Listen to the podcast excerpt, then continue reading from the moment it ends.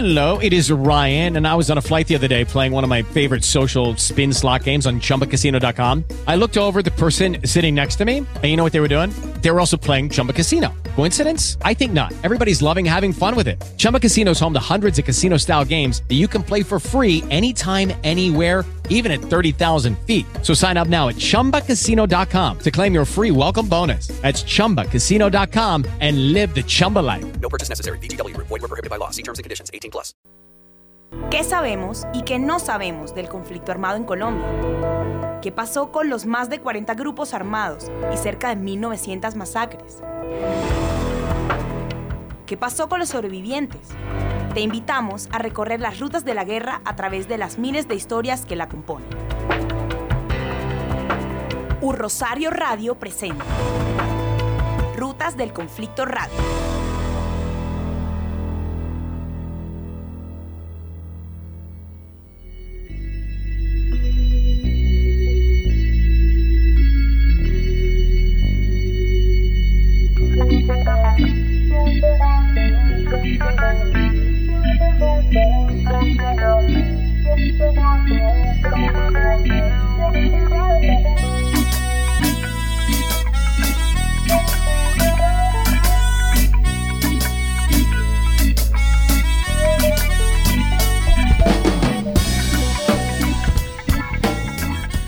Bienvenidos a una nueva emisión de Rutas de Conflicto Radio, hoy martes 26 de septiembre del año 2017. Saludo a todas las personas que se comienzan a conectar con esta emisión de Rutas Radio el día de hoy, acompañándolos una vez más desde las cabinas de U Rosario Radio en la Universidad del Rosario las cabinas de esta emisora online en donde pueden conectarse con rutas todos los martes a las 2 de la tarde. Rápidamente recuerdo las redes sociales en Facebook y Twitter pueden conectarse con Rutas del Conflicto y U Rosario Radio. Estamos escuchando una de las canciones del compilado Tocó Cantar del Centro Nacional de Memoria Histórica y es que hoy justamente el tema está muy relacionado porque vamos a hablar del Museo Nacional de la Memoria. Para eso nos acompaña un invitado muy especial que introduciré en las, eh, apenas entremos en materia. Pero por ahora saludaré a Mario Castro en la producción del programa y a Fernanda Barbosa quien me acompaña en la mesa de trabajo. Buenas tardes Fernanda y muchas gracias por volver a acompañarnos el día de hoy. Buenas tardes Juan, es siempre un gusto estar acá. Buenas tardes a todos los oyentes que nos escuchan también. También saludo a Sebastián Ríos, director de U Rosario Radio y Oscar Parra, director de Rutas de Conflicto. Bueno, ¿Qué va a pasar hoy? Hablábamos del Museo Nacional de la Memoria, pero antes voy a hacer un breve paréntesis para recordarles que se avecina la farra, la fiesta de rutas del conflicto, la primera fiesta organizada este talante por los miembros de la redacción. Será el día 19 de octubre, jueves 19 de octubre, para que se agende en carrera 14, número 82, en el Club Miranda. La excusa es poder celebrar todas las cosas buenas que han pasado últimamente en el proyecto y poder seguir financiándonos con la ayuda y la cooperación de todos nuestros amigos y aliados en rutas de conflicto. También quiero decirles que en este momento nuestra periodista Lía Valero, Lía Valero está camino al aeropuerto porque se va a Europa a ser panelista de la conferencia Keeping People at the Heart of Conflict in Charge de la organización Mediators Beyond Borders, cuya temática central será la mediación de paz y resolución de conflictos. La conferencia tendrá lugar el 5 y 6 de octubre. Ilia fue invitada por su trabajo en rutas y también por los artículos que ha venido publicando desde el año pasado en el medio holandés The Correspondent. Fue invitada por esta ONG para hablar sobre lo que hemos venido trabajando en las regiones, junto a sobrevivientes de conflicto y líderes sociales. Mucha suerte para ella y pues les adelanto que el programa del 17 de octubre tendrá que ver con esta conferencia. La tendremos aquí con material, va a entrevistar a algunas personas para poder saber qué está hablándose en el mundo sobre cómo mediar conflictos y resolverlos en el, en el planeta. Bueno, pues para comenzar, bienvenidos y conéctense con Viaje a la Memoria. rescatar el hábito de recordar para no repetir la historia.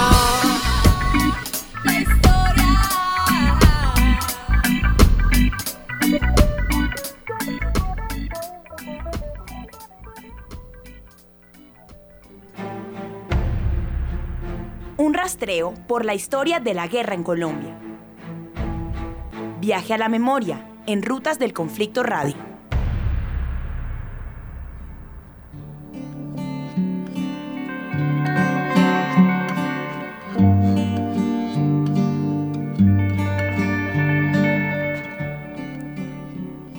La creación del Museo Nacional de la Memoria Está contemplada la ley de víctimas como una medida para dignificar la memoria de estas y una oportunidad para contar lo que ha pasado. Este museo narrará la historia de violencia sufrida en Colombia, pero también la historia de resistencia de sus comunidades, dos caras de una misma moneda. Entre su equipo interdisciplinar, compuesto por realizadores audiovisuales, comunicadores, periodistas, otras personas afines al arte e incluso museólogos encargados de la curaduría del museo, hoy nos acompaña Juan Carlos Vargas. Él es el coordinador virtual del Museo Nacional de la Memoria, encargado de la dimensión virtual. Buenas tardes Juan Carlos y muchas gracias por acompañarnos en la misión de hoy. ¿Cómo está? Eh, buenas tardes, gracias por la invitación. Es una muy buena oportunidad para el museo de brindarles un primer panorama de lo que estamos proponiendo como propuesta para el Museo Nacional de, el Museo Nacional de la Memoria y un saludo grande a toda la audiencia de la emisora. Muchas gracias Juan Carlos por su presencia y pues la primera pregunta que le queríamos hacer es que cómo va la actual creación del guion, guion museológico para esa exposición, para ese museo. ustedes saben que el proyecto ha tenido varios frentes de construcción, uno es la construcción física, otra la conceptual y una precisamente la que nombras que es la del guion museológico. Eh, en este ejercicio el centro y la dirección del Museo Nacional de la Memoria ha empezado a, trabajar hace dos años eh, recuperando y organizando un equipo de trabajo que permita mm, cumplir con esa tarea gigante que es narrar el conflicto armado a través de una exposición. Eh, este proceso, como les mencionaba, lleva, lleva dos años.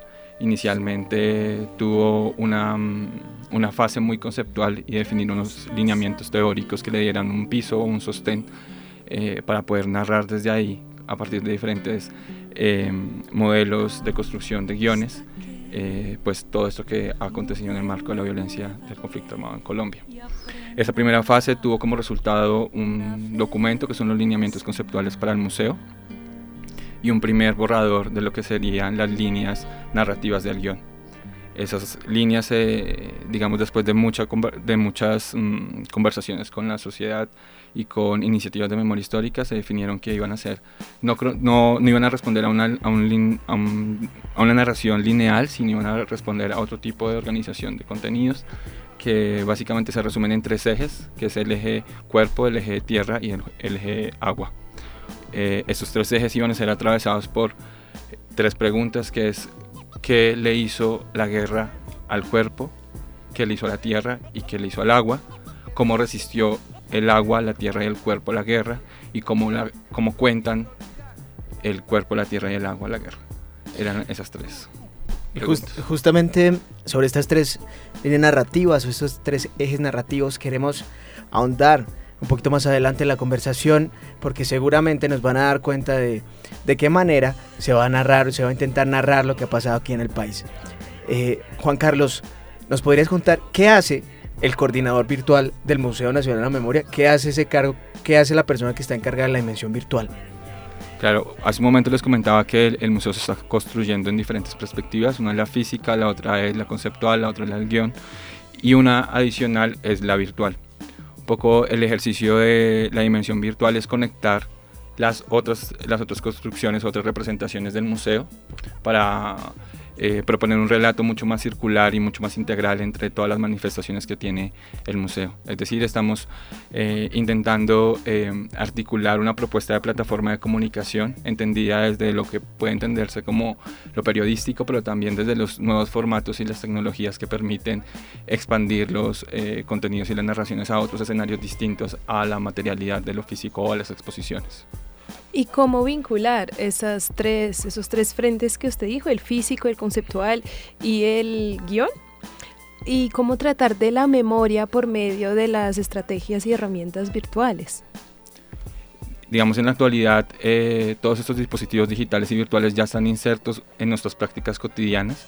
Eh, muchos de estos comportamientos no los, no los notamos porque ya estamos con el celular a tiempo completo eh, sin embargo, en, cuando hablamos de museos de memoria y, cuando hablamos de mm, memoria histórica, este tipo de herramientas nos permiten generar puentes narrativos que permitan conservar los sentidos y los significados de las relaciones en la construcción de un relato de memoria histórica.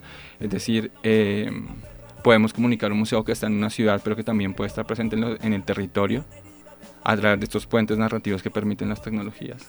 También podemos expandirlos, por ejemplo, como el caso eh, del programa anterior de, rutas que hablaban con Dan eh, sobre la realidad virtual y los escenarios de representación que pueden eh, generarse a partir de, estos, de esas herramientas digitales que, traen a la ciudad contextos geográficos que están en el territorio y en esa manera permiten un tipo de reconocimiento de las afectaciones y de, los relatos y historias de vida de las personas que han sobrevivido a, los, a hechos victimizantes en el marco del conflicto armado. Serán entonces dos espacios que se complementen el uno al otro, el físico y el virtual. El virtual tendrá entonces también, supongo, la capacidad de llegar a esos territorios en donde, uno, pues hay la tecnología para que lleguen y dos, el físico no podrá estar presente, a pesar de que se piense en un pues en una versión itinerante de este, ¿cierto?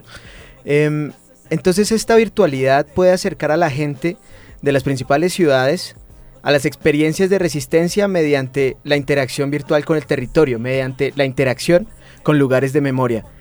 Eh, han hecho ya algunos pilotos, han probado cómo estas herramientas eh, de las nuevas tecnologías, estas experiencias, algunas inmersivas como el trabajo de Dan que veíamos en la exposición en el Museo de, Paz, Memoria y Reconciliación, Em, funcionan a la hora de acercar justamente las experiencias de resistencia y lo vivido en el conflicto para aquellas personas que no lo hemos vivido de frente? Claro, el, el, ejercicio inicial de conceptualización de la dimensión fue caracterizar todos esos ejercicios que ya existían desde iniciativas de memoria histórica en territorio, como también de organizaciones de derechos humanos que han utilizado estas herramientas para narrar el conflicto. Entonces, el primer momento fue identificarlas, caracterizarlas eh, acercarnos a ellos a conversar qué entendían por la virtualidad y desde ahí hacer como un corpus teórico de lo que significa la virtualidad para el Museo Nacional de la Memoria. De ahí llegamos a la conclusión que la virtualidad es una tecnología de la comunicación, que es un marco gigante eh, que, permite, que le permite tanto a las iniciativas como a las organizaciones plantear de una manera mm, no espacial, no temporal eh, y no presencial también eh, una comunicación directa con públicos distintos a, los que estamos acostumbrados. Entonces desde ahí eh, iniciamos eh, lo que queríamos ya em, específicamente en proyectos para el museo y, uno de esos es la multimedia de lugares de memoria que estamos en ese momento en producción con el museo. esta multimedia va a tener desde formatos inmersivos como los que plantea Dan, de realidad virtual, realidad aumentada, y videos 360, como otro tipo de dispositivos inmersivos que podemos contar gracias a la tecnología y que van a estar presentes en la puesta al público a la exposición del guion el próximo año en la Feria del Libro, que algo, eso es algo muy importante de mencionar, es que todos esos ejercicios van a tener un escenario físico el próximo año en la Feria del Libro. El guion eh, se ha diseñado como un, como un ejercicio de participación permanente en el que va a tener una puesta a prueba en el para el público antes de ser exhibido en el museo en físico en el 2019. Una cosa de cada vez, pues hablemos creo que más adelante sobre ese primer piloto, esa primera presentación en físico de lo que va a ser el museo, pero a mí me gustaría preguntarle qué más estrategias multimediales se van a usar, además pues del video 360, como usted comentó, qué más se está planeando para llevar el museo hasta el público que a lo mejor no pueda ir o hasta el público que pueda ir, pues, y que haya estrategias virtuales también en el mismo museo. Eh, ese ejercicio Vale mencionar que ya viene eh, siendo alimentado por otros ejercicios que tiene el centro que tocan la virtualidad, que eh, caso de eso es el archivo virtual de derechos humanos, que permite también, es un gran reservorio o repertorio de documentos eh, de que, han, que han sido conservados de manera virtual o con un soporte digital y que las personas en cualquier parte del planeta pueden consultarlos. En esa misma línea está el Observatorio de Cifras del Conflicto, que también es una iniciativa del centro que se estrena dentro de poco, eh, que también le va a permitir consultar de manera remota desde diferentes lugares del planeta las cifras actualizadas frente a ciertos em, tipos de victimizaciones en el marco también del conflicto armado. Eh, también hay otra, otra experiencia muy llamativa del centro que son alfabetizaciones digitales, que es un ejercicio por empoderar a las iniciativas en territorio para que sean ellas mismas las que narren sus cotidianidades y sus historias de memoria histórica a partir de plataformas digitales. Todo esto digamos, un acervo teórico eh, gigante desde el cual parte eh, el museo virtual, una dimensión virtual, y que va a intentar como recolectar y recoger todas esas experiencias para que eso mismo pase en la plataforma virtual del museo. Cuando tú mencionas qué otros tipos de, de herramientas digitales podemos incluir, nosotros consideramos que más que la herramienta es la necesidad de narrar eh, que tengan las comunidades o que tenga el mismo museo que hace que justifique. Lucky Land Casino asking people what's the weirdest place you've gotten lucky. Lucky? In line at the deli, I guess? Aha, in my dentist's office. More than once, actually. Do I have to say? Yes, you do. In the car before my kids' PTA meeting. Really? Yes. Excuse me, what's the weirdest place you've gotten lucky? I never win and tell. Well, there you have it. You can get lucky anywhere playing at LuckyLandSlots.com. Play for free right now. Are you feeling lucky? No purchase necessary. Void where prohibited by law. 18 plus. Terms and conditions apply. See website for details. el uso de la herramienta. Entonces, pueden aparecer muchos formatos, muchos tipos de dispositivos, muchos tipos de, formas de, em, tecnológicas para darle soporte a una narración, pero lo más importante es qué necesita la, la, iniciativa que quiere contar y a través de qué dispositivos y a quién quiere llegarle. En esa medida, no, digamos, no tenemos un marco en el que vamos a utilizar esto, vamos a utilizar aquello, vamos, no. Es, es el propósito de la narración y el propósito de la organización, la iniciativa o del mismo museo que nos va dando eh, como pistas o una guía sobre qué tipo de formatos tenemos que ir implementando en la dimensión. según la necesidad de lo que mm, pues se vayan encontrando también, digamos como sabemos que cada proceso de memoria de cada comunidad es distinto y en la medida de lo posible pues ver de qué manera se va a representar en el museo necesitará de unas u otras herramientas. Creo que lo que acabas de mencionar también es una oportunidad eh, especial para eh, recalcar que hay una pues una posibilidad a la hora de eh, pues, informarse en cuanto a cifras y en cuanto a información sobre conflicto en estas dos herramientas del centro creadas para esto. Son, es información pública, una de ellas es el Archivo de Derechos Humanos, el otro es el Observatorio, que incluso ya hay una versión digital con unas bases de datos que cualquier ciudadano interesado investigador puede consultar. Para devolvernos un poco sobre lo que será, digamos, este primer piloto del Museo Nacional de la Memoria, hablabas de la Feria del Libro. Eh, habrá un pabellón, según entendemos, que funcionará como el primer escenario físico del museo. Una exposición que se ha venido pensando ya desde hace un par de años pues, y se va a probar con la receptividad de la gente y se cambiarán, supongo yo, eh, pues algunas cosas según la según cómo la gente interactúe con él. Pero este primer piloto va a funcionar. La pregunta es solo como una exposición o también como una primera versión pequeñita del museo.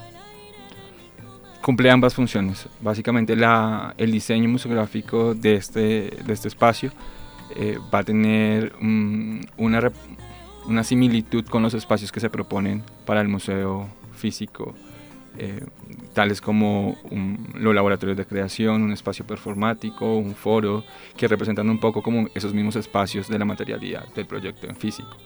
También un espacio expositivo, que es básicamente las salas de exposición que va a tener el museo. Entonces cumple esas dos funciones, darle un soporte eh, para la exposición, pero también representar, darle un abrebocas a, los visitantes de, de los espacios que va a tener en sí el museo construido en su materialidad. Hay un tema que a veces puede ser bastante complicado cuando se hacen exposiciones o museos sobre memoria, que es la cuestión de pensar si recontar algunas cosas no puede caer en una revictimización de algunas comunidades que lo vivieron. Eh, ¿Cómo ustedes trabajaron ese tema? ¿Cómo han trabajado? ¿Y cómo el público o comunidades también afectadas pueden esperar ese tratamiento en la Feria del Libro? El guion tuvo distintas fases. En ese momento están en una fase eh, de participación y de construcción conjunta de los contenidos para la exposición. Es decir, luego de haber aterrizado todas estas bases teóricas en su construcción y las líneas y los casos por los cuales, desde los cuales se va a contar eh, estas, eh, esas tres preguntas que les mencioné al principio, eh, inició el, con- el, se continuó, porque eso viene de un proceso de construcción social que viene más atrás, eh, la construcción de, las, de la representación de esos casos con las comunidades. Es decir, las personas que están trabajando, los curadores eh, de estas tres líneas, están viajando eh, y han viajado por todo este año para trabajar con las comunidades en la construcción de cómo quieren ser narradas dentro de ese guion. Entonces, en ese ejercicio de participación conjunta, digamos que mm, se afronta ese problema que tú mencionas de la revictimización y se disminuye ya que eh, la, construcción de las representaciones están de la mano con las comunidades. Entonces, en ese ejercicio, digamos, eh, se trata de, de, que las comunidades se sientan representadas por la exposición y en ese sentido no haya, no haya lugar a una revictimización. Claro. Em, y sobre esto yo quisiera hablar, no sé si de pronto tengas información tú siendo el coordinador virtual eh, del museo o mejor le preguntamos a una persona que digamos, pueda atendernos a esta inquietud y es em, la manera en cómo en cómo se escogen las comunidades metodológicamente hablando. Eh, porque bueno, pues hay múltiples y a lo largo y ancho del territorio han sido victimizadas de diferentes maneras. Eh, no sé si de alguna manera, para empezar con ese trabajo de socialización, se ha visto las sentencias en donde, digamos, se le dice al Centro Nacional de Memoria Histórica, eh, dentro del museo, usted tiene que tener en cuenta esto para esta comunidad, o cómo ha funcionado, si lo que han hecho es un mapeo general de iniciativas de memoria locales con las que ya por años han trabajado, o eh, qué otra manera, digamos, como de priorización eh, se ha tenido en cuenta a la hora de ir y, socializar el proyecto en esta construcción social del museo de la que hablas. Sí, eh, aquí vale mencionar que después de elegir estos guiones, estos ejes narrativos, lo que em, continuó fue una identificación que quisimos llamarlo dentro del equipo como canastos, y era cómo recogemos toda esa información que ya ha sido producida eh, en estas tres líneas desde diferentes instituciones, desde el mismo centro, y desde ahí partimos para elegir los casos. Entonces, estos canastos fueron, eh, respondiendo a la misma lógica de tierra, agua y cuerpo, y se recolectaron desde audiovisuales, desde películas de ficción, eh, libros, literatura, eh, arte, prácticas artísticas y culturales de las iniciativas de memoria histórica, de diferente, digamos, fuente, y tuvimos digamos, unos, unos canastos gigantes para desde donde eh, elegir. Y, después de eso lo que se propuso más fue como decir cuál es el mensaje principal de cada una de las líneas, cuáles son los temas transversales a esas líneas y qué casos responden a, esos, a, a ese mensaje y a esos, eh, digamos, temas transversales de todos los ejes. Es decir, como el caso de cuerpo responde a diferentes tipos de... Eh, temas como desaparición forzada, mm, violencia de género, eh, a los diferentes, digamos, tipos de modalidades de victimización en el marco. Entonces, los casos que fueron mucho más robustos en esos temas transversales fueron los que finalmente se fueron eligiendo. Eso por un lado, habían otros criterios que eran darle equidad y pluralidad a las voces desde, desde el guion, es decir, desde la narrativa del conflicto ustedes saben que hay unos casos mucho más emblemáticos y mucho más posicionados en, el, en la narración del conflicto.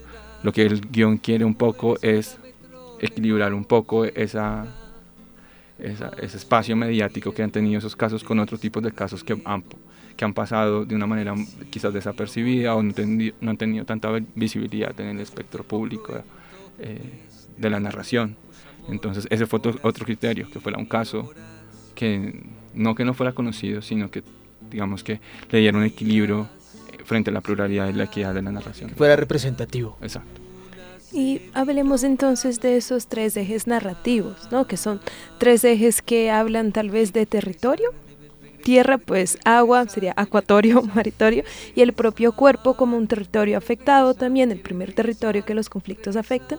Pero ¿cómo fue esa decisión? ¿Cómo cómo ustedes lo pensaron y cómo lo pretenden también mostrar.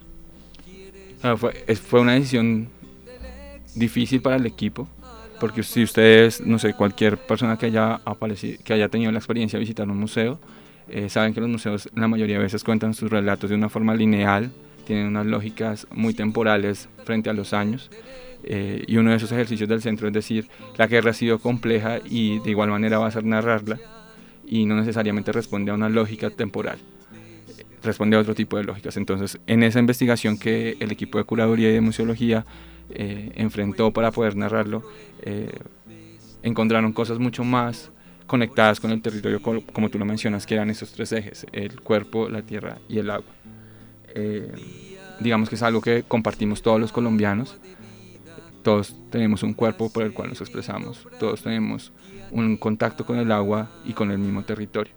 Eso también, también nos permite abordar diferencias cosmogónicas tan importantes para el país como son eh, los conceptos de los pueblos indígenas frente a la tierra, frente al agua y frente al cuerpo.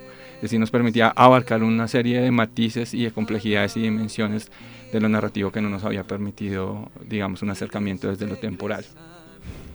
¿Cómo narrarlo? Bueno, ya sabrán que el territorio colombiano es muy diverso en estas tres, en estas tres líneas. Lo que entendemos en, el, en la ciudad es muy distinto frente al cuerpo, muy distinto de la tierra y el territorio, también las relaciones y los sentidos que tenemos como personas con esas tres líneas es muy distinto.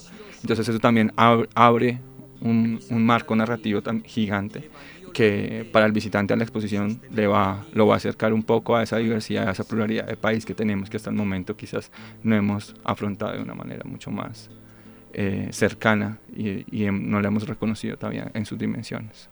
Un marco narrativo gigante que esperamos le haga justicia al, pues, al nivel em, de sensorialidad del tema, que es bastante, bastante fuerte. Yo solo quiero aterrizar un poco todo este, este tema de los ejes narrativos. Eh, que, para que no queden un poco en el aire. Hablabas de tres preguntas que guiaban cada eje, eh, pues un poco como completando las preguntas según el eje. ¿Cómo la guerra ha afectado, si bien territorio agua-cuerpo? ¿Cómo territorio agua-cuerpo ha resistido? ¿Y cómo territorio agua-cuerpo cuenta lo que ha pasado? Em, en este caso, solo quiero como aterrizarlo un poco con un par de ejemplos para que podamos entender más o menos cómo va a ser la dinámica em, de tanto que pues ha pasado en el conflicto.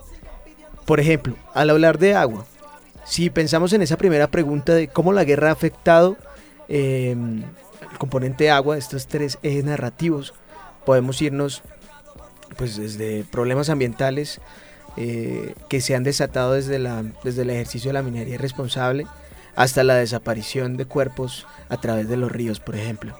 En este caso, por ejemplo, esa segunda pregunta de cómo el agua ha resistido, si hablamos del caso de desaparición a través de los ríos cementerio en Colombia, em, una de las posibles respuestas sería entonces las mingas o los festivales locales que se hacen para la resignificación del río, como por ejemplo a la que em, algunos miembros del equipo del museo estarán asistiendo eh, este fin de semana y que enviamos un saludo muy especial para ellos, entre ellos pues a Juan José Toro, que es también ex compañero nuestro aquí en la universidad.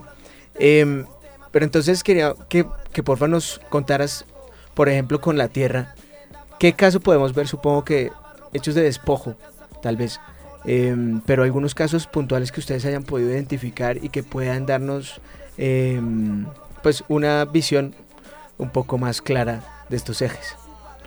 Digamos que el, el, eje de tierra tiene unas complejidades bastante particulares porque son dinámicas de conflicto que aún permanecen en los territorios, digamos, esos, es, eh, digamos las causas estructurales del problema con la tierra en Colombia aún permanecen, aún estando en un marco de implementación de unos acuerdos para la paz, entonces es un ejercicio aún mucho más cuidadoso de recuperar la información y saber cómo narrarla y representarla dentro del marco de la exposición. Eh, sabemos que en ese momento hay muchos procesos de restitución de, tierras que tienen una directa conexión con eh, la desaparición de líderes sindicales, con el reclamo de tierras, eh, también con el acopio de muchas pruebas que, son, que están dentro de marcos judiciales. Y en ese sentido se hace mucho más complejo cómo abordar este tema. regiones como la de Urabá han sido una de las que han sido más afectadas en, en en relación a la tierra en el marco del conflicto. Eh, digamos que el ejercicio en tierra ha sido, tiene las mismas dimensiones que tú acabas de mencionar un poco con el agua, es como, las, como la tierra ha sido resignificada por las comunidades. Eh, cómo son sus prácticas culturales alrededor de la tierra, cómo la han sanado. Un caso muy claro es el de las comunidades eh, indígenas en La Chorrera o en Huigua que tienen lugares y centros de pensamiento donde antes fueron como sitios donde se pudieron, eh, pudieron haber acontecido masacres o violaciones a los derechos humanos. Entonces, es cómo, desde, cómo hacerle entender a la ciudad, eh, digamos, de la capital, eh, estas dinámicas que hay alrededor de la Tierra y que son, digamos, trascendentales y para las comunidades. Solo un ejemplo de eso es sanar el territorio. El año pasado, en marco de mm, el Día Internacional de las Víctimas, comunidades Wiwa y de la Chorrera viajaron a Bogotá a hacer un saneamiento espiritual del terreno donde se va a construir el museo.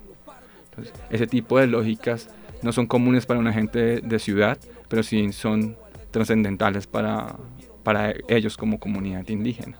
Y en ese sentido también cobran un sentido para, para la ciudad, o sea, cuando tú lo reconoces cobra un sentido. Em, entonces, digamos, todas estas dinámicas es lo que se pretende identificar y representar en el, marco, en, en el eje tierra de la exposición. Estaremos entonces atentos a la manera en cómo desde el museo y el área que coordinas, eh, el área virtual del Museo Nacional de la Memoria, se van a representar todos estos lugares de memoria, ese paso, digamos, adelante eh, después de la victimización, cómo desde las más comunidades se representa. Lucky Land Casino asking people what's the weirdest place you've gotten lucky. Lucky? In line at the deli, I guess. Aha, in my dentist's office. More than once, actually. Do I have to say? Yes, you do. In the car before my kids' PTA meeting. Really? Yes. Excuse me, what's the weirdest place you've gotten lucky? I never win and tell. Well, there you have it. You can get lucky anywhere playing at LuckyLandSlots.com. Play for free right now. Are you feeling lucky? No purchase necessary. Void where prohibited by law. 18 plus. Terms and conditions apply. See website for details. Okay, round two. Name something that's not boring. A laundry? Ooh, a book club. Computer solitaire, huh? Ah, oh, sorry. We were looking for Chumba Casino. That's right. ChumbaCasino.com has over 100 casino style games. Join today and play for free for your chance to redeem some serious prizes. ChumbaCasino.com. No purchase necessary.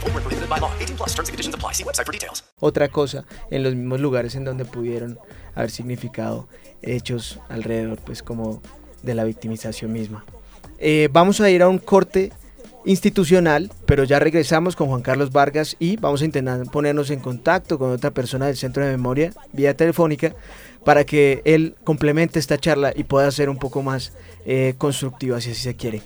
No se despeguen y recordamos rápidamente en Rutas de Conflicto U Rosario Radio a través de Facebook y Twitter pueden acompañarnos en lo que queda de esta media hora de Rutas de Conflicto Radio con caja de chicles Adam para pagar su peaje y para tener para comer y comunicarse en las redes con un tipo coronel. Como tenía conocimiento geográfico de la selva. Síguenos en Twitter, arroba Rosario Radio. Internautas del mundo, nuestra universidad siempre a la vanguardia del análisis de los temas más coyunturales que afectan a nuestro país.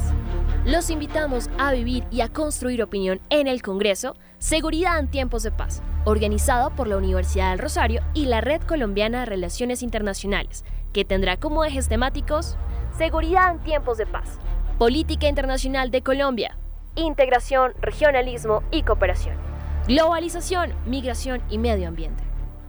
Desde su primera edición, los congresos de la red Intercol se han convertido en el principal foro de reunión y discusión académica en Colombia en el campo de las relaciones internacionales y los estudios internacionales.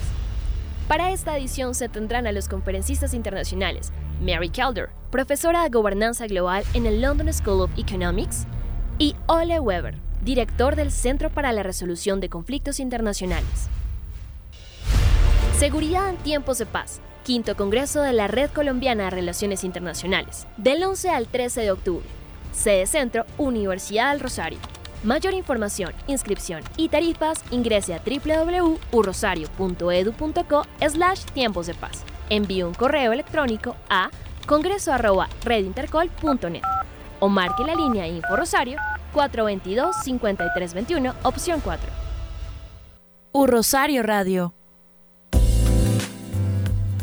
¿Sabías que el acuerdo de paz con las FARC dispone como principio orientador la garantía del acceso a una justicia independiente, oportuna, efectiva y transparente? La Cámara de Comercio de Bogotá invita a participar del cuarto diálogo Mecanismos Alternativos de Solución de Conflictos y Construcción de Paz. Viernes 29 de septiembre, 7 de la mañana, Cámara de Comercio de Bogotá. Sede Chapinero de la calle 67. Salón 207 y 208. Entrada libre. Pero ojo, con inscripción previa en las páginas web de la Universidad del Rosario y la Cámara de Comercio. Apoyan Fundación Pro Bono y Andy, coordinador académico Universidad del Rosario.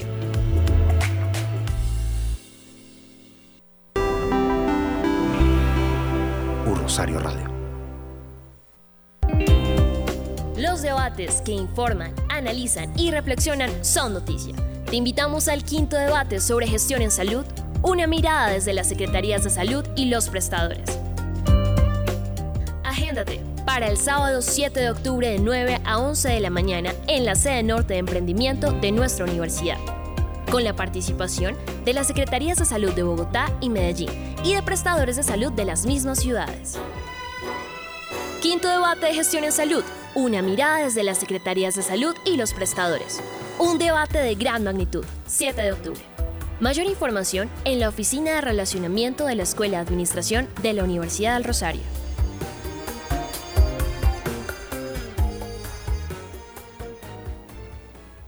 U Rosario Radio.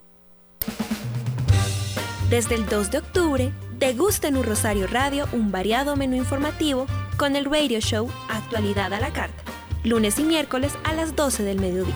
Buen apetito. U Rosario Radio.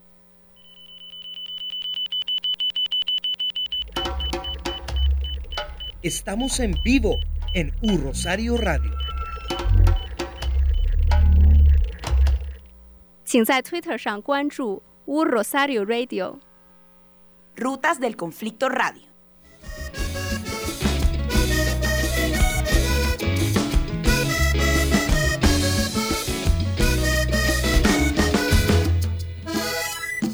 En mi cabeza un sombrero de los que hacen en San Pues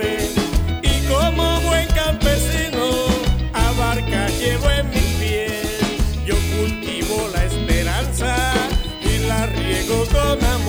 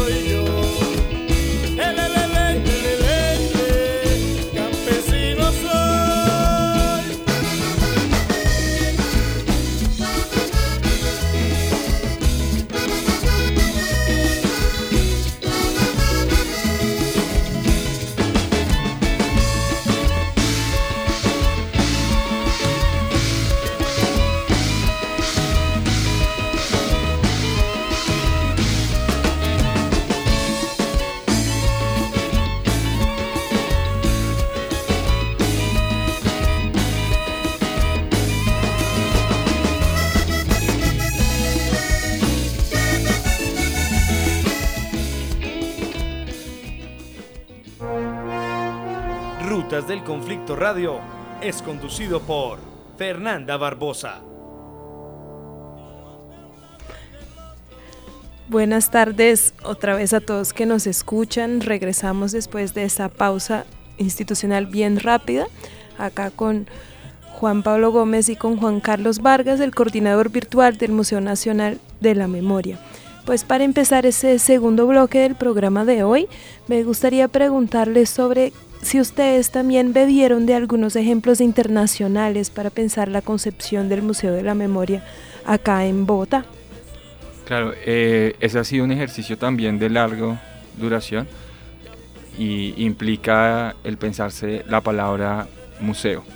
Eh, digamos que museo es un- una terminología que tiene un- una historia bastante em, poderosa, digamos, en una desde las corrientes europeas, pero aquí en Colombia tenemos, digamos que no hay tanta trayectoria en el territorio sobre lo que significa una palabra museo. Entonces, en el ejercicio de caracterizar también otros espacios, mm, digamos, salen a, a- a relucir otros escenarios distintos como la concepción de lugar de memoria y dentro del espacio también de esa categoría de lugar hay múltiples eh, escenarios de lugares de memoria. Y entonces desde ahí también se empezaron a formular otro tipos de conceptos distintos de museo, como un centro museo o una casa museo, como es el caso de Medellín. Entonces, eh, digamos, cuando tú nos preguntas de qué más experiencias hemos, hemos acopiado para la construcción del museo, yo diría que es toda la experiencia latinoamericana eh, en el tránsito de estas tres palabras, es decir, entre un centro como es el argentino, como un lugar de memoria y tolerancia como el que existe en el Perú y como museo eh, de derechos humanos como el que existe en Chile, por hablar un poco de Sudamérica. También hay otros ejercicios mucho más comunitarios que también han sido fuente eh, para la conceptualización del museo, como los, como los nacionales, como bien mencionaba el de Medellín, o eh, el Parque Monumento de Trujillo, que también es otro tipo de concepto de lugar de memoria. Está también el mismo Río Magdalena, que es un lugar de memoria. O sea, hay una diversidad de, de, significa, de definiciones alrededor de lo que puede significar un lugar de memoria que tiene un anclaje directo a lo que queremos representar como Museo Nacional de la Memoria. Y ejercicios internacionales, pues ustedes saben que todo eh, el, acervo histórico de la Segunda Guerra Mundial que está en Europa, eh, también brinda unos, referentes muy poderosos, también el, conflicto en, en Camboya, eh, el mismo ejercicio que hay en Estados Unidos con el Instituto Smithsonian, o sea, hay muchos, hay muchos lugares desde los cuales el museo se pensó y se construyó conceptualmente. Eh, tenemos entendido que ha habido un trabajo fuerte con el Museo de Memoria en Chile. De hecho, nos contaron que fuiste el año pasado y este año también estuviste por allá compartiendo un poco todas estas experiencias em, y cómo aprender de ellos. Tal vez a, partir de sus recomendaciones sea posible anticipar obstáculos que ellos se han encontrado en el camino eh, para que en el caso colombiano puedan ser superados pues, de manera más eficaz cómo el Museo de Chile propiamente y el, y el acercamiento que han tenido con ellos ha podido enriquecer la labor de esta primera fase del museo, que es la construcción del guion museológico y demás em, actividades que está atravesando en esta fase. Yo diría para empezar es que, que, tanto el Museo de Chile como el de Colombia tienen unas singularidades muy específicas, temporales. Por ejemplo, el, Museo en Chile se construye después de eh, haber pasado un tiempo de la transición entre dictadura a la democracia. Eso también les da un marco eh, operativo distinto al que tiene el de Colombia, que es un museo que se construye en el marco del conflicto, o sea, aconteciendo el conflicto armado y en, una, en un marco de acuerdos de posacuerdo. Eh, eso también le da unas características muy particulares que difieren al caso de Chile. Ellos también tienen un, una propuesta de guion que nace a partir de los resultados de la Comisión de la Verdad de Chile, que también les da un marco eh, narrativo, no estrecho, pero sí limitado a los resultados de la comisión. Y en el caso de Colombia, hasta, hasta este año empieza en firme el, el, trabajo de la comisión y la narración está un poco más ampliada frente a, los, a las fuentes documentales para construir la exposición. Eh, el aporte en Chile, de Chile, del Museo de Chile al de Colombia ha sido en distintas líneas, todas apuntando a la construcción final del museo. Eh, inicialmente fue un soporte mucho más en relación a la arquitectura, al emplazamiento material de la construcción del museo. Luego ya tuvo otros tipos de líneas más como en, programación, en, archivo, eh, en la misma virtualidad, que ha sido un ejercicio más de construcción eh, frente a los aprendizajes de cada una de las dos instituciones y a partir de ahí eh, proyectar las construcciones conceptuales del museo de aquí de Colombia. Eh, hace poco tú lo mencionabas, estuvimos precisamente en Chile un poco revisando todo ese ecosistema interoperativo de lo tecnológico y de lo virtual del museo. Y evidentemente ahí salen a relucir un poco cómo este, esta, este concepto de la tecnología entra en desuso muy rápidamente y no es en sí la tecnología, sino es la necesidad de la narración la que debe primar frente a qué tipo eh, de dispositivo tú utilizas para contarlo. Eh, por ejemplo, aquí en Colombia lo que ha pasado mucho es que las iniciativas lo utilizan como puente de comunicación para difundir sus actividades. Y esa misma lógica la tiene un poco el Museo de Chile, pero ya sabemos que el ambiente es tan diverso que ya estamos en realidad aumentada y en realidad virtual para narrar. Entonces, eh, digamos que es un ejercicio que se va reformulando todos los días a medida que llegan nuevas formas de contarlo. Eh, pero lo que siempre está por encima es qué se quiere contar. hay muchas cosas interesantes entre lo que usted acaba de decir. Una de ellas es esa diferencia de los procesos de acuerdos o hasta los procesos de conflicto o de, de gobiernos dictatoriales como el de Chile y es muy diferente hacer un museo sobre crímenes cometidos por el Estado y cómo superar eso y un museo pues sobre la guerra en Colombia, que es una guerra repleta de continuidades y de rupturas de diversos actores, es pues permite muchas narrativas y también genera, me imagino, muchos desafíos, como usted dijo.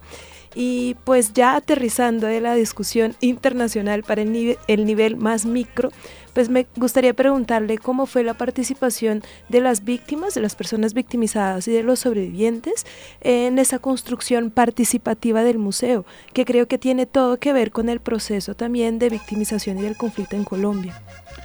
Eh, el proceso de construcción social del museo quizás fue uno de los del, lo primero que inició eh, y que le da base a la construcción de las otras eh, líneas como la conceptual, la, la del guion, la física y el primer acercamiento fue acercarnos a las comunidades a preguntar qué entienden por museo y cómo quieren un Museo Nacional de la Memoria. Esos fueron unos, unos ejercicios de encuentros nacionales en diferentes puntos en los que le preguntábamos qué se imaginan como museo. De ahí se construyeron las bases para el concurso arquitectónico y eso terminó finalmente en el diseño ganador para el concurso. Esa misma base de construcción social es la que eh, tuvo el guion que es decir, es ir a territorio a preguntar también cómo, cómo quieren ser narrados, cómo, cuáles son sus prioridades en esa narración, qué quieren representar. Y desde ahí se, también se inició todo el aterrizaje en las líneas y en los ejes. En este momento, un poco retomando lo que mencioné en, la primer, en el primer fragmento del, programa, es, estamos en un proceso de construcción sobre la representación. Es decir, eh, en el en el evento que tú mencionas que tenemos este fin de semana, ahí se está construyendo, eh, el río Magdalena es uno de los casos que va a afrontar agua y están construyendo una tela. With the Lucky Land slots, you can get lucky just about anywhere. This is your captain speaking. Uh, we've got clear runway and the weather's fine, but we're just going to circle up here a while and uh, get lucky. No, no, nothing like that. It's just these cash prizes add up quick. So I suggest you sit back, keep your tray table upright, and start getting lucky. Play for free at LuckyLandSlots.com. Are you feeling lucky? No purchase necessary. Void where prohibited by law. 18 plus terms and conditions apply. See website for details. Que va a estar, que es construida participativamente con las víctimas de esa región y que va a estar en el guion eh, en la exposición en el 2018. Entonces, hay muchos de los productos y de la representación que se están construyendo de manera participativa eh, en territorio. Solo complementando esa pregunta, ¿hay también un proceso de compartir los resultados, de socialización de lo que están haciendo antes de la exposición?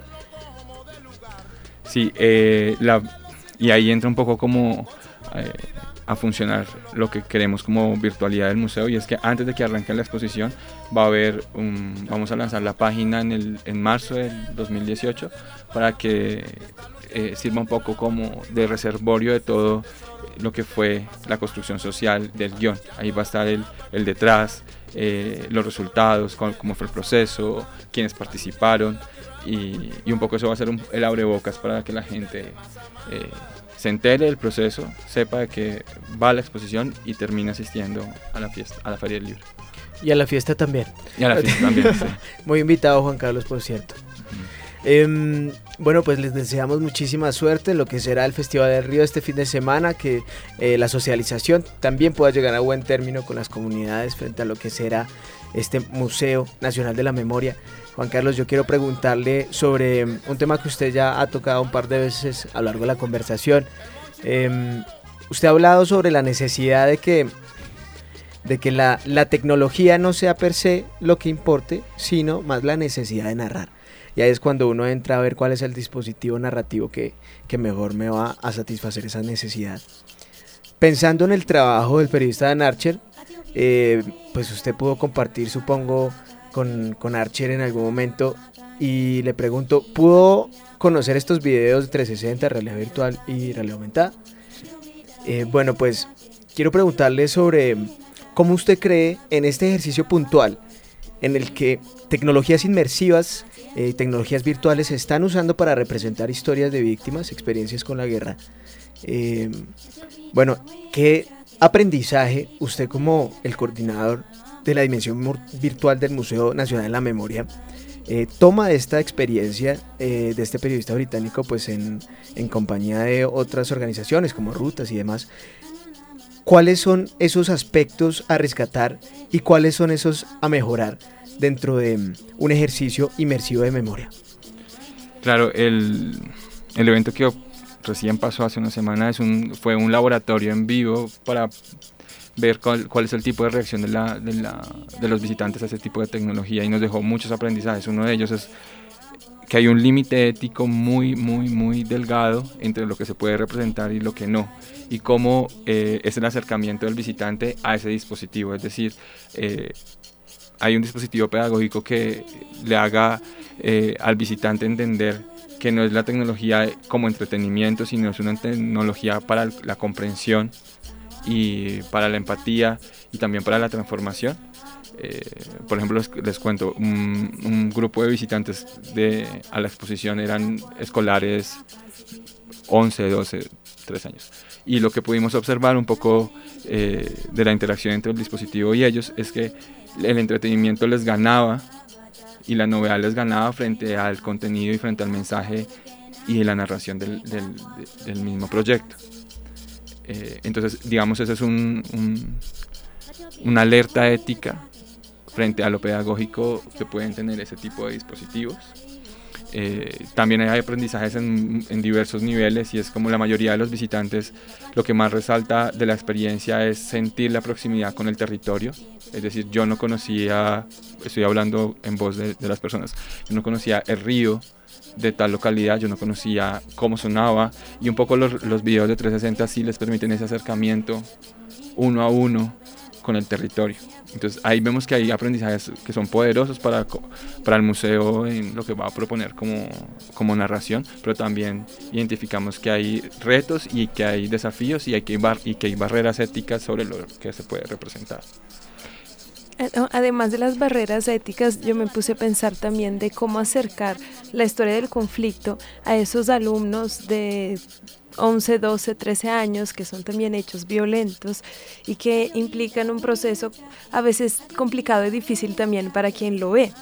Yo no sé si desde el museo eso también se está pensando en una forma de que pues no esconder lo que pasó, pero sino que la experiencia no sea de esa forma dura para a lo mejor pues chicos y chicas de colegios. Por ejemplo, lo que habla Fer ahí, solo metiendo a cuchara un poquito, si también se ha pensado en un espacio de sanación, que era una de nuestras preguntas antes de, pues, armar eh, esta entrevista, si el, el, mismo museo en su espacio, tanto virtual como presencial, está pensando en, bueno, uno como público, que puede ser cualquier persona de cualquier edad, sea la experiencia que tenga, pueda tener un espacio también para sanar. Que digamos esos mismos procesos de sanación de las comunidades que han sido afligidas, que han durado años y seguirán durando años en algunos casos, pueda también ser experimentado por una persona que, que digamos pase por estas experiencias. Ahí, digamos, para completar solamente la primera pregunta, eh, al mismo tiempo que se va construyendo los ejes, viene un, todo un dispositivo de acompañamiento y diseño pedagógico para la exposición. Es decir, hay una red nacional de maestros por memoria que está participando del proceso para, eh, digamos, aterrizar a un lenguaje mucho más escolar y mucho más educativo los contenidos de la exposición y cómo van a ser esos reflejados en el recorrido. Entonces, digamos que en, en esa perspectiva sí hay un tratamiento especial frente a lo educativo eh, eh, de la exposición. Aquí la alerta es un poco cómo no hacemos que la tecnología supere el mensaje y, termine coactándolo y teniendo otro tipo de, resultados. Y, frente a lo segundo, sí, el museo tiene dos un espacio que es el memorial y, la exposición también va a tener una representación de ese memorial que va a ser un, acercamiento a lo que podría ser un espacio de sanación. Eh, pero aquí valdría también hacer otra alerta y es Mm, que de la virtualidad o desde la representación de unos escenarios en el museo no pretendemos recrear el hecho victimizante ni generar una experiencia del hecho victimizante para el que no pudo vivirla, porque creo que ahí sí estaríamos acercándonos a esa barrera ética de lo que no podría ser, o sea, como que no serían los útiles, eh, los, eh, la utilidad efectiva de este tipo de dispositivos, eh, porque en ese caso sí caeríamos en una revictimización, porque desde la perspectiva del museo no, no, no pretendemos eh, tener o generar una experiencia igual, cercana o ficcional al hecho victimizante, porque sabemos que eso nunca va a tener ni las dimensiones, ni, ni los matices, ni las implicaciones personales para la persona que sí vivió el, acontecimiento. Entonces, digamos que en ese sentido sí hay una alerta y un stop grandísimo para el museo y es que no pretendemos... Eh, llegar con, em, desde la tecnología a representar ese tipo de situaciones. Y sobre esa, ese primer problema ético que usted comentó, que claro, que los jóvenes, los chicos y chicas ahí a veces se emocionan con la tecnología.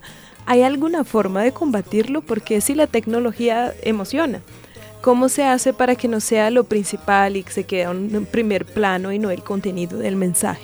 Claro, ese es uno de los retos más grandes y por ejemplo en el trabajo de, Dan es algo que conversamos y es como desde la representación de un espacio que representa en el Salón del Nunca Más, eh, se se, se puede recrear los sentidos y los significados de la museología eh, para la gente que está teniendo la experiencia. Es decir, en, la museología comunitaria, en el caso del salón, que el florero esté al lado del escombro de la bomba tiene un significado y que su cercanía, su, su espacio, todo esto comunica y, y, la comunidad lo diseña con ese propósito. ¿Cómo hacer que eso mismo, desde la representación virtual, cobre la, tenga la misma relevancia para la persona que, lo está, que está teniendo la experiencia. Eso es un reto grandísimo para el trabajo de Dani y para el, reto, para el trabajo de todos, porque es muy importante no romper esos sentidos y esos significados entre, entre los objetos. Eh, entra en la narración misma eh, de la propuesta museográfica. Eh, digamos que yo siento que ahí cobra una especial relevancia todos los dispositivos pedagógicos que se puedan diseñar alrededor de la experiencia para que sensibilicen a la persona al alumno en este caso, frente a la experiencia que van a tener. No sé, puede ser, puede, ser una experiencia previa a estar dentro de la realidad virtual o es hacer una experiencia eh, posterior. Creo que ahí entra un poco ese poder pedagógico que puede tener, eh, pueden tener los educadores para diseñar herramientas que le permitan a la persona extraerse de lo tecnológico y ingresar al contenido no, no exento de retos. Todas estas iniciativas em, tecnológicas para buscar las mejores maneras para narrar lo que ha pasado, las experiencias de resistencia de las comunidades y cómo desde estos tres ejes planteados con ellas mismas em, lo que podemos hablar de, pues de la guerra y de la manera en cómo podemos también direccionar los contenidos a poblaciones específicas, como en este caso venimos hablando en la última parte del programa, jóvenes, niños y niñas, eh, pensado desde un programa también educativo. Muchas gracias a todas las personas conectadas en esta emisión de Rutas de Conflicto Radio. Eh, pues ya solo a tres minutos de terminar la emisión del día de hoy, quiero agradecerle especialmente a Juan Carlos Vargas, quien es el coordinador de la dimensión virtual del Museo Nacional de la Memoria. Nos acompañó el día de hoy. Eh, pues Juan Carlos, muy invitado a la fiesta de rutas, lo esperamos ese 19 de octubre, ojalá se pueda pasar por allá, eh, que invite a sus amigos. Y pues nada, si quiere hacerle alguna invitación a los radioescuchas, a los internautas conectados con rutas de conflicto en vivo o en podcast, eh, para que se pasen por la Feria del Libro y, y, pues conozcan esta primera aproximación de lo que será el espacio físico del museo. Sí, claro que sí, iniciaría dándole las gracias porque creo que estos espacios de difusión eh, y periodísticos frente a este tipo de, de, contenidos no son, digamos, los que están más presentes en el escenario mediático y en esa medida tiene una relevancia muy importante para las personas que se están formando en un ambiente académico y de universidad, que creo que son los llamados a transformar este país y que tenemos la fortuna de estar pasando por un, por un momento histórico que es la implementación de los acuerdos de paz. Y cerraría eh, invitándolos y que estén muy pendientes de toda la programación que va eh, a tener la exposición, no solamente en el marco de la, de la Feria del Libro, sino desde enero del próximo año yo voy a iniciar la programación de la exposición y, estar muy atentos también de los, de los productos eh, virtuales que tenga el museo y empezar a interactuar entre ellos y las otras interfaces. Juan Carlos, eh, tal vez sea un poco apresurado decirlo, pero pues es nuestro, nuestra obligación también preguntar, ¿usted cuándo cree que podamos eh, pues tener el museo en físico para ir y visitarlo. Una cosa es la que yo puedo considerar y otra cosa es la que suceda. Eh, nosotros estamos esperando como equipo del museo que tengamos eh, el edificio terminado a finales del 2019 y empecemos a llenarlo de contenidos a principios del 20 para estar abiertos después de eso. Pues igual muchas gracias Juan Carlos, esperamos ahí de forma emocionada y con mucha expectativa que ese museo abra para que lo podamos visitar y que tener todas esas iniciativas que usted nos comentó ahí palpables, concretas y materiales para verla. Y también agradezco a todas las personas que, que nos escuchan en ese momento y Perdón por la insistencia, pero solo para recordar de la fiesta de rutas el 19 de octubre, donde vamos no solo a festejar los últimos buenos acontecimientos y reconocimientos que, que, recibimos, como que también ustedes podrán ahí colaborar para que nuestra labor pueda seguir bien y pues en buen camino.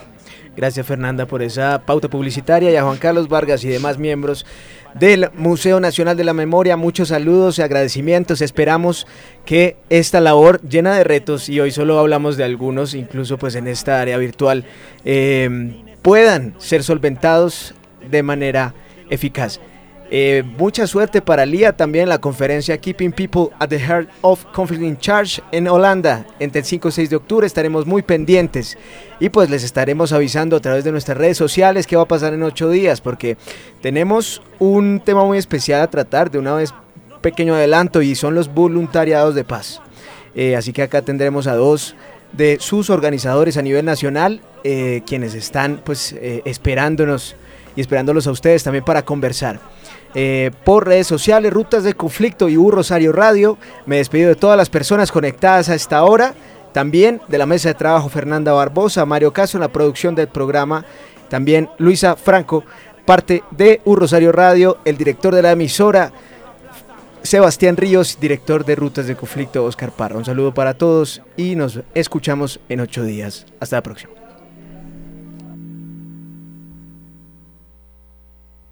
¿Qué sabemos y qué no sabemos del conflicto armado en Colombia? ¿Qué pasó con los más de 40 grupos armados y cerca de 1.900 masacres? ¿Qué pasó con los sobrevivientes?